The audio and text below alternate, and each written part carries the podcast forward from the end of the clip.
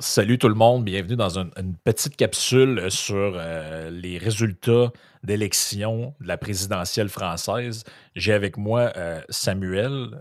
Euh, ceux qui ne le connaissent pas, euh, vous avez peut-être vu euh, passer, moi et Yann, dans, dans son podcast qui tient avec euh, son co-animateur Mathieu euh, Agora Underground. Ça a l'air à quand même bien aller vos affaires. J'ai vu que vous aviez euh, eu une petite recrudescence là, dans, les, euh, dans les derniers temps. Ça, ça augmente. euh, ça augmente tranquillement. Fait que les gens qui s'intéressent, vous pouvez aller voir ça sur euh, YouTube. Et vous êtes aussi sur euh, Patreon, je pense. Euh, Exact. Patreon, YouTube, Balado Québec, on est sur pas mal toutes les plateformes. En fait, non, il y en a mille des plateformes, mais Ouais, c'est ça. À un, moment, ça. à un moment donné, on fait, on fait, on fait un choix. Puis euh, Ouais. c'est ça, ben, je le sais que tu suis pas mal l'actualité internationale, la politique, tout ça. Fait que j'ai eu l'idée de t'inviter pour, euh, pour qu'on en jase un peu de cette élection-là parce que euh, Yann il est moins politique internationale. Ça l'intéresse, mais il a suivi ça un petit peu moins que nous autres. Fait que se sentait moins à l'aise d'en d'en jaser nécessairement. Fait que je partage aux gens euh, les résultats qu'on va voir apparaître à l'écran. Donc, élection 2022. On voit ici Voilà. euh, les résultats. Donc, euh, Emmanuel Macron, 18 millions à peu près de, de voix, euh, 58% euh, 0,5. Marine Le Pen, 41,5% Bon, ben, disons que c'est 42,58 là, pour les besoins de, de la forme. Il y a quand même un taux de participation qui n'est pas si élevé que ça. On va, on va se le dire, c'est 60, point quelques. Euh, oui, une, euh, une baisse par rapport à- au premier tour, euh, soit dit en passant. Exact, Et, euh, oui, c'est ça. Si on rappelle euh, les, les résultats du premier tour, donc premier tour, euh, Emmanuel Macron arrive avec 27,8% Marine Le Pen en deuxième avec 23 suivi quand même d'assez près euh, par Mélenchon à presque 22 et après, bon, ça dégringole quand même, euh, quand même particulièrement. Euh, moi, à, à brûle pour point comme ça, il y a des gens qui sont surpris des, des résultats. Moi, je ne le suis pas. J'avais dit à, à plusieurs personnes en conversation privée que je pensais que ça allait finir euh, 55-45. Finalement, ça a été un, petit peu moins. Euh, 42. la, la raison ce que moi je donnais, c'était l'élection passée où, euh, si tu regardes la liste des sondages qu'il y avait à l'élection de 2017, euh, on donnait, on créditait Marine Le Pen de 38-39 et finalement, elle a fait 33 c'est de, même, de mémoire. Je vois que les, les chiffres que j'ai en tête, je- elle est souvent sous- surévaluée par les sondages. Euh, pour ce qui est du, euh, de- des, des- des présidentielles, Mais peut-être quand pas des. les, les sondages lors du premier tour ont été quand même assez bien, bien C'est ça. évalués. C'est pour ça que j'étais. C'est pour ça que j'étais pas certain, mais je me. je- je- dans ma tête, c'était impossible qu'elle soit su- surévaluée, qu'elle soit sous-évaluée. Donc, je croyais pas à. Il y a des gens qui disaient Ouais, mais des fois, les sondages, finalement, 45, tu es dans marge d'erreur, elle pourrait arriver puis gagner avec 51 ou 50,5. Ou... Puis moi, je j'ai pas l'impression qu'on en est là parce que j'ai pas l'impression que Macron a été assez usé malgré la pandémie, malgré tout le. On voit que c'est quand même un président qui a encore une certaine popularité. En tout cas, beaucoup plus que François Hollande. François Hollande était complètement cramé à la fin de son C'est mandat. supposément Et, euh, le pire président de la Ve République selon les, les données que j'ai, mais as-tu la carte de ceux qui ont voté euh, Le Pen et Macron? je La carte de couleur? hein. C'est assez étonnant, puisque ce que je constate, c'est que la France des périphéries, c'est-à-dire la Bretagne, la Bourgogne, la Dordogne, ceux qui sont finalement dans les, les coins de l'Hexagone, sont remplis par Emmanuel Macron, alors que la France profonde, c'est-à-dire la France intérieure, est plutôt euh, bleu, bleu marine. Et finalement, ça va aussi... Ah, voilà. Hey, euh, L'Aquitaine, où vous voyez la partie de la Bretagne, notamment, le- tout l'ouest est occupé, euh, non pas par les Romains, mais par Emmanuel Macron. C'est souvent des euh, ceux qui sont moins, par exemple, j'allais dire envahis, mais je veux pas utiliser le terme, là, mais Ouais, je com- on comprend. davantage mis dans l'immigration, etc. C'est juste la Dordogne, la région de Cognac, Bergerac, Ignac, Gnac, Gnac. Euh, encore là, euh, c'est des, euh, c'est des, des, des producteurs de vin, des, euh, des départements qui sont plus riches que la, la France profonde, notamment le. Nord-Pas-de-Calais. Ça, vous voyez, là, juste à côté de la, la Normandie, complètement au nord, c'est euh, c'est bleu marine.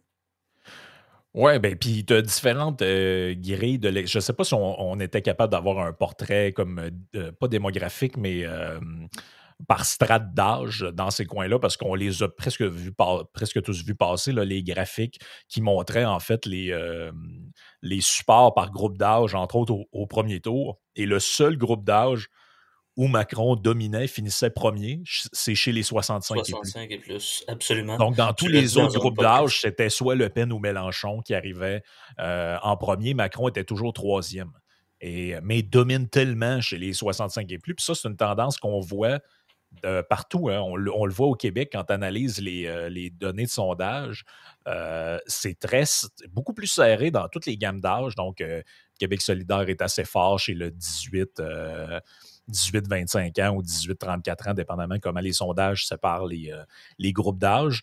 Puis plus, plus, le, plus on monte dans le temps, plus là, la CAQ commence à devenir euh, quand même assez présente et c'est vraiment chez le 55 et plus, je pense au Québec, ou 60 et plus, que là, c'est euh, une nette domination. Pourtant, on dit, bon, Rassemblement national, je pense qu'on est d'accord avec ça, et toi et moi là-dessus, comme Michel Onfray, ce n'est pas l'extrême droite, mis à part que on parle d'immigration et d'identité. C'est l'État, l'État et l'État.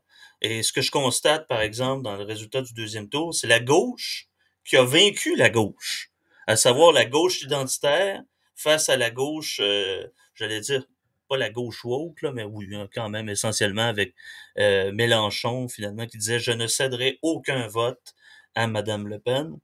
Curieusement, euh, juste euh, bref aperçu là-dessus, euh, il y a eu des manifestations partout en France hier, après les résultats. curieusement, c'était pas l'hymne nazi qu'on entendait, mais l'international. L'international socialiste, debout les donnes et de la terre. les poubelles qui sont lancées, c'est pas très, très Rassemblement national, ça. Hum. C'est plutôt les anarchistes qui proviennent de Mélenchon, mais bon, je serais peut-être un petit peu de mauvaise foi si je faisais ça.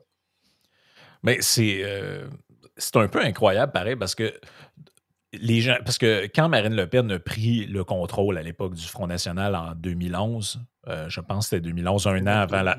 Ben c'était un an, je que c'est à peu près 2011, un an avant qu'il y ait l'élection présidentielle de 2012. Donc, elle succède à son père dans une élection plus ou moins arrangée. Elle était face à un autre bonhomme qui s'appelait Bruno Gollnisch.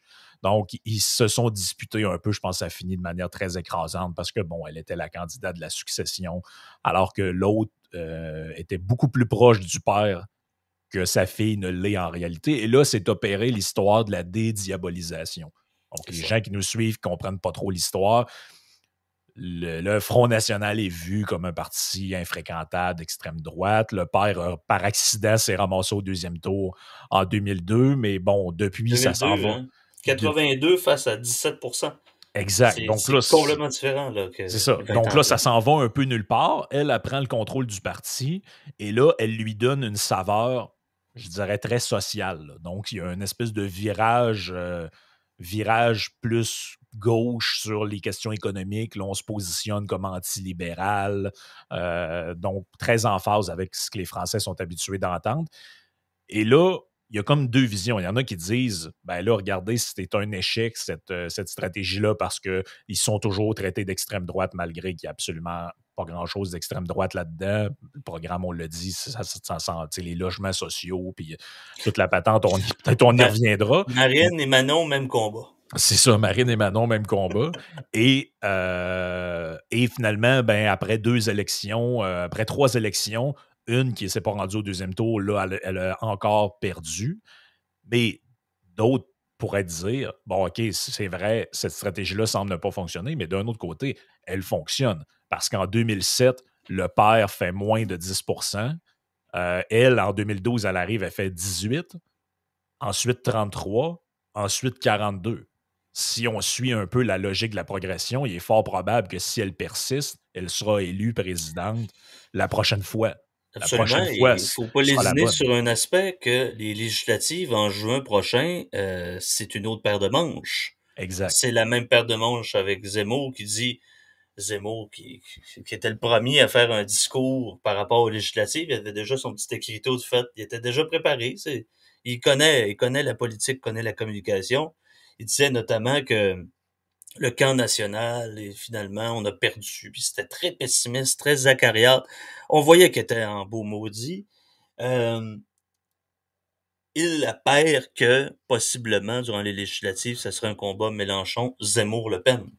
Mhm. Et là, euh, comme on le dit, bon, on le voit, une lente, pas une lente, mais une progression sûre et euh, peut-être assurée de Marine Le Pen.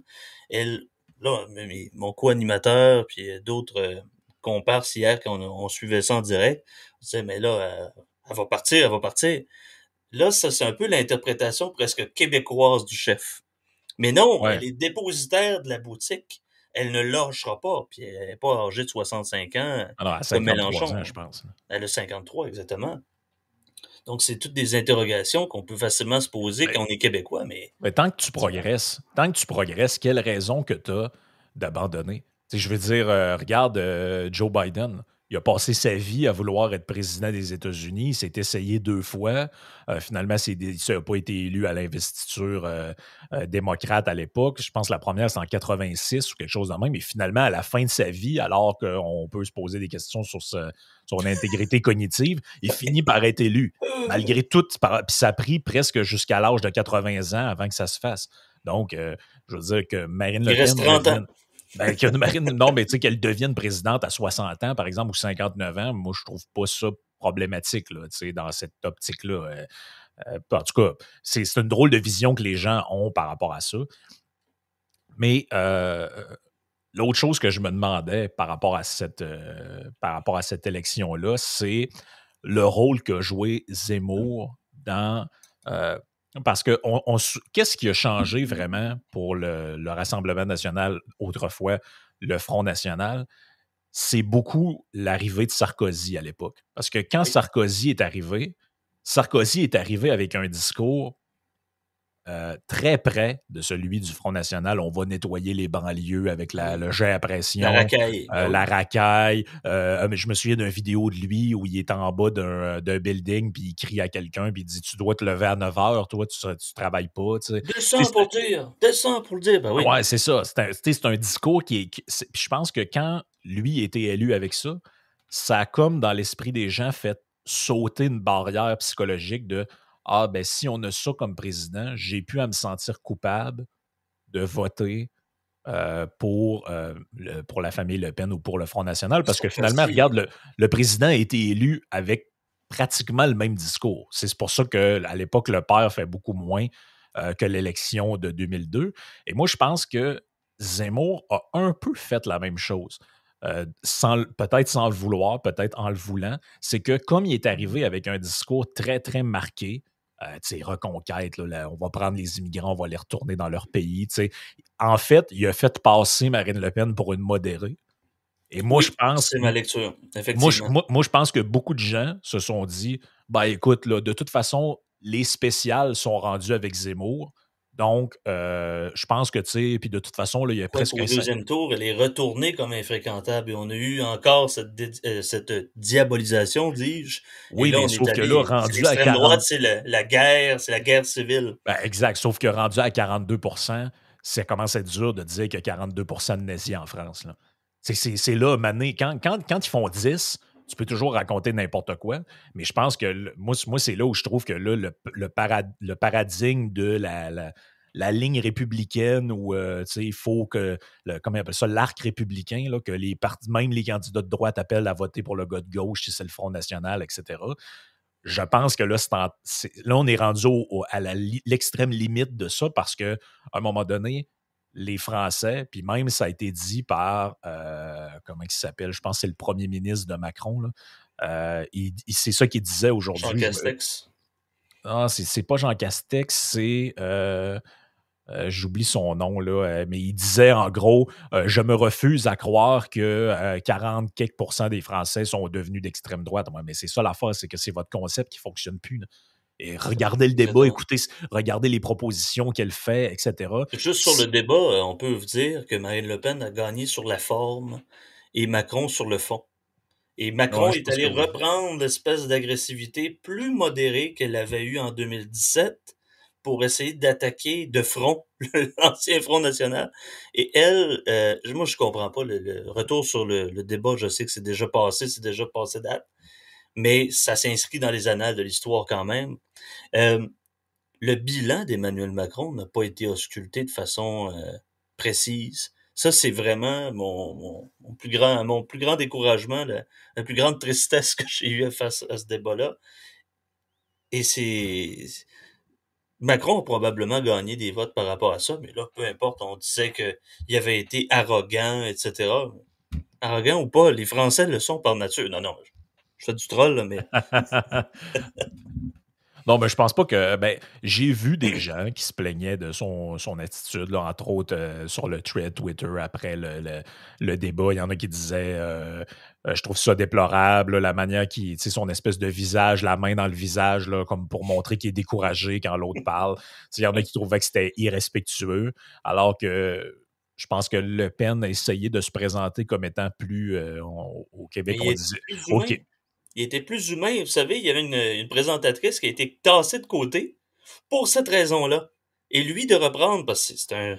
qu'on l'aime ou qu'on l'aime, Macron, c'est un, c'est un brillant, là. Il a repris. Bon, il y a comme un petit bug dans ma caméra. Je ne sais pas ce qui se passe. Oh, ça a l'air correct, là. Voilà, OK. Alors, il a repris cette espèce d'aspect humain, de découragement. Et peut-être ça l'a servi. Parce que justement, c'est cette forme de découragement que bien des gens ont face à Le Pen et il est allé les conforter. C'est un, coup de maître, un coup de génie. Non, je pense que oui. Mais ce qui, ce qui change, je pense, c'est que maintenant, euh, bon, il y a Valérie Pécresse qui s'est empressée de dire qu'elle allait voter pour Macron, comme si on avait besoin de le savoir. Mais... Elle 8h moins 5, comme on disait. Euh, ouais, c'est ça. Mais pour, là, de plus en plus, on sent que ça, ça s'enligne pour se diviser 50-50, dans le sens que, bon, la dernière fois, tu avais eu uniquement, je pense, Dupont-Aignan qui s'était rallié euh, à Le Pen au deuxième tour en 2017. Bon, là, tu as euh, Zemmour de via Marion Maréchal. Euh, Dupont-Aignan, je pense qu'il l'a encore fait je me souviens pas, mais je pense que lui qui était au front, qui est parti, qui est euh, les Patriotes, le Florian Philippot, je pense qu'il a dû le faire aussi. Euh, donc là, il y, a, quelques mouvements, il y a quelques petits. Avant, c'était carrément si le, candidat FN se rend au deuxième tour, toute la classe politique, tout le monde appelle à voter contre. C'était comme ça que ça fonctionnait. Puis même, tu sais, euh, je voyais des, euh, des gens qui sont, parce que historiquement, on a toujours dit, bon, le Front National, c'est euh, le point de détail, l'histoire de Jean-Marie Le Pen, c'est un parti ah antisémite. Et là, je voyais. Il y, a un exemple, il y a un exemple qui disait que Marine Le Pen, elle était allée reprendre son père en disant non, c'est pas un point d'histoire, c'est le sommet de la barbarie, en se distinguant. Je, pense que c'était. Hmm. Je pense que c'était honnête. Ouais, je pense, je, pense que c'était honnête. Mais tu sais, euh, je voyais Qu'est-ce que j'allais dire avec ça? J'ai comme perdu mon idée, mais c'est pas grave. Le euh, rassemblement des droites de Zemmour, je sais pas si c'est là-dessus, mais rassemblement des droites, je me suis dit, mais, il va où? C'est un, c'est un parvenu? C'est un, c'est un chroniqueur qui s'en va en politique? Bon, c'est extraordinaire son membership, etc. Mais unir les droites avec Zemmour, mais ça, c'est. Ouais. Mais ça, c'est un vieux. Ça, je pense que c'est un vieux fantasme de Marion Maréchal. Elle, elle essayait de faire ça quand elle était, quand elle, quand elle était au FN. Euh, ça avait créé d'ailleurs des frictions, je pense, avec le grand-père et avec la tante. C'est qu'elle allait dans des, euh, des rassemblements, pas des rassemblements, mais elle, essayait de tisser des liens avec des gens qui étaient dans. À l'époque, on disait l'UMP, je pense. Là. Avant les LR. Avant, c'est ça, exact. Et là, elle disait ben, si on veut gagner un jour, il va falloir faire l'union des droites un peu, un peu ce que la gauche fait tout le temps au deuxième tour. Là, tout le monde se met ensemble et essaye de faire barrage au candidat de l'autre bord. Euh, honnêtement, je pense pas que cette stratégie-là a maintenant un sens parce qu'on le voit, hein, les partis traditionnels se sont carrément effondrés dans cette élection-là. Euh, je, redonne les, les résultats pour les gens. Là, ça, je suis sur la carte. Et, euh, Valérie Pécresse, qui maintenant, c'est. comment est-ce qu'ils l'ont appelé J'avais un mime notamment avec un dinosaure, c'est l'appel au don. Elle l'appelait au don euh, forcément parce qu'elle devait mettre quasiment son, sa vie-là en, jeu pour la retourner à la, pour la retourner à la banque. Elle était endettée de quoi 5 ou 6 millions, je pense? Oh, on n'aurait jamais pu penser ça euh, il y a 10 ans, que les républicains qui étaient avant l'UMP, qui étaient avant le RPR, écoutez, le parti gaulliste, auraient fait ça. Euh, ben, petit, juste... petit comparatif avec les élections au Québec, le Parti québécois et le Parti libéral. Moi, je me pose la question, est-ce qu'ils vont être effacés de la carte aux prochaines élections? Ben écoute, c'est ce qu'on voit. En tout cas, c'est peut-être un des seuls parallèles qu'on peut faire avec l'élection française puis notre réalité québécoise, c'est que si tu regardes notre carte électorale, on se ramène juste en 2000, on se ramène il y a 10 ans. Les deux partis qui sont là, c'est le Parti libéral, le Parti québécois. La CAQ est un ce parti. Aujourd'hui, ils sont au pouvoir. Puis si on regarde en France, euh, à l'époque de Hollande, bon, ben Hollande, il se bat contre qui? Il se bat contre euh, le candidat euh, de, de, l'UMP à l'époque, qui était peut-être déjà les Républicains, là, je ne me rappelle plus. Mais bref, c'est ça, ça, le portrait. C'est ça le portrait. Mais là, tu regardes aujourd'hui, bon, euh, les Républicains font 4 avec Valérie Pécresse et le pauvre Parti socialiste avec Anne Hidalgo fait 1% Donc, le, parti, le, les partis de pouvoir, ce qu'à l'époque le FN appelait l'UMPS. Oui, ça, c'était bon, par exemple. La, coalition euh, qui est toujours au pouvoir en alternance ne font ensemble aujourd'hui que 6% des voix. Exact. Euh, le LREM a tout raclé. C'est pour ça l'intelligence, qu'on l'aime ou qu'on l'aime pas, il faut souligner, euh, que ce soit malicieux ou pas, j'ai aucun jugement de valeur par rapport à ça. On analyse les faits de façon objective. Le LREM qui a tout raflé avec son intelligence politique, c'est hors de l'ordinaire. On a vu ça très peu souvent.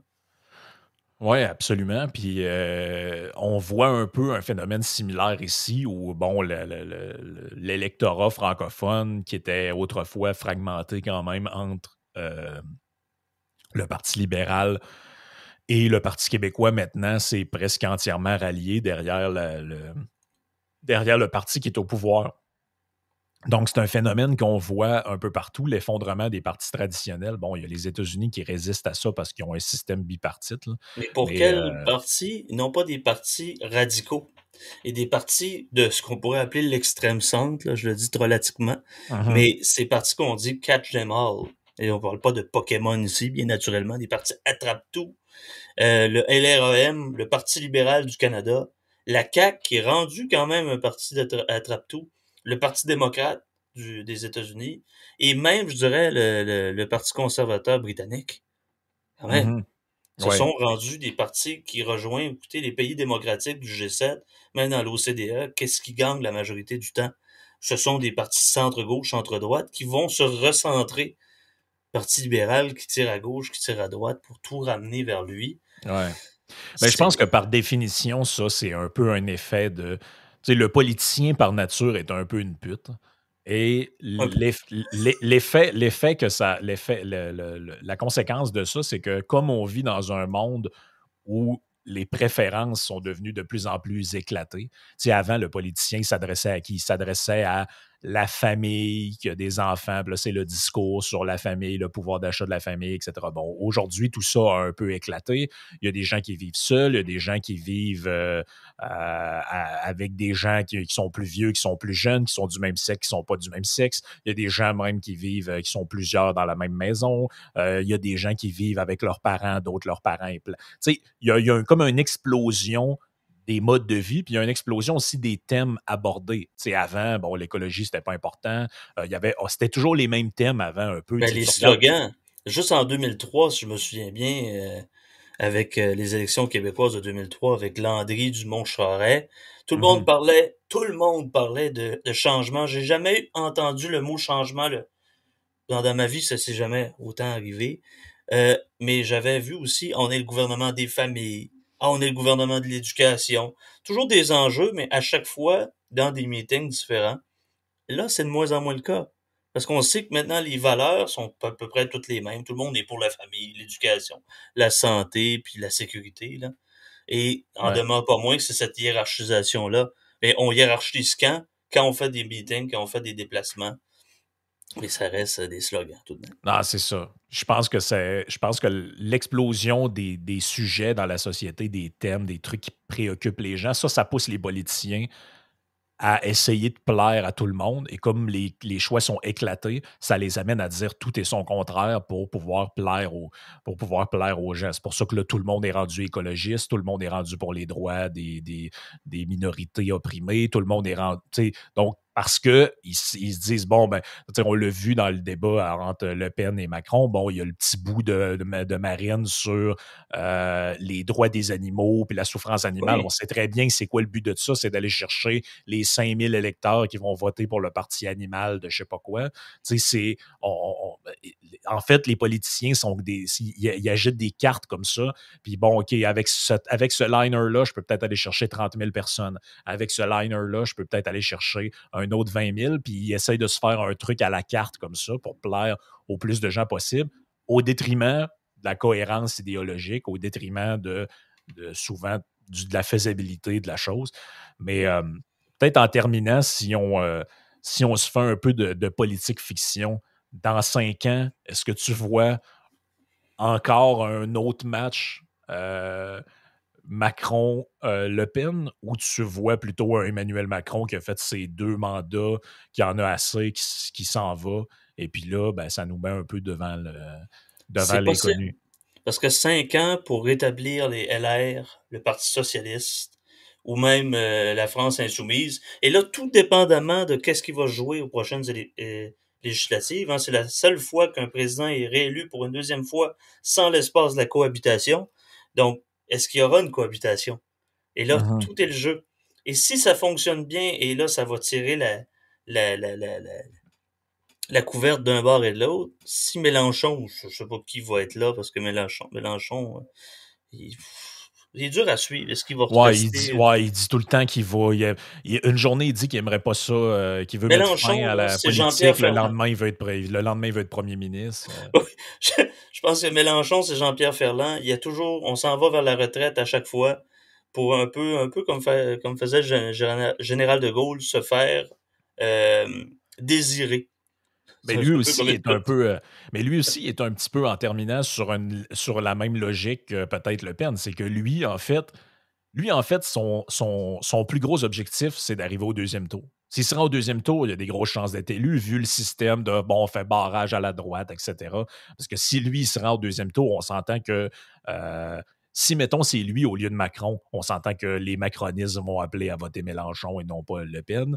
Euh, toute la gauche va être derrière lui. Donc, en fait, pour lui, l'objectif, c'est d'être au deuxième tour. Et là, il a failli l'être.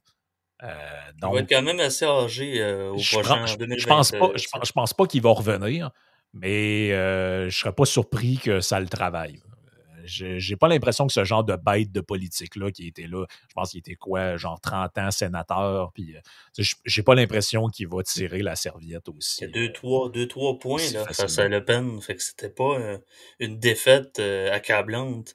Et au même titre que Marine Le Pen face à Macron, c'était pas un cataclysme. Non, exact. Ah, ben, ça fait le tour un peu de genre de post-mortem de de, l'élection. Euh, si les gens ont apprécié, ben, on vous invite à commenter euh, en dessous du, euh, du, vidéo, du podcast. Puis on, ben, on a peut-être l'intention de remettre ça à l'occasion sur, sur d'autres sujets. Puis on, Quand tu veux.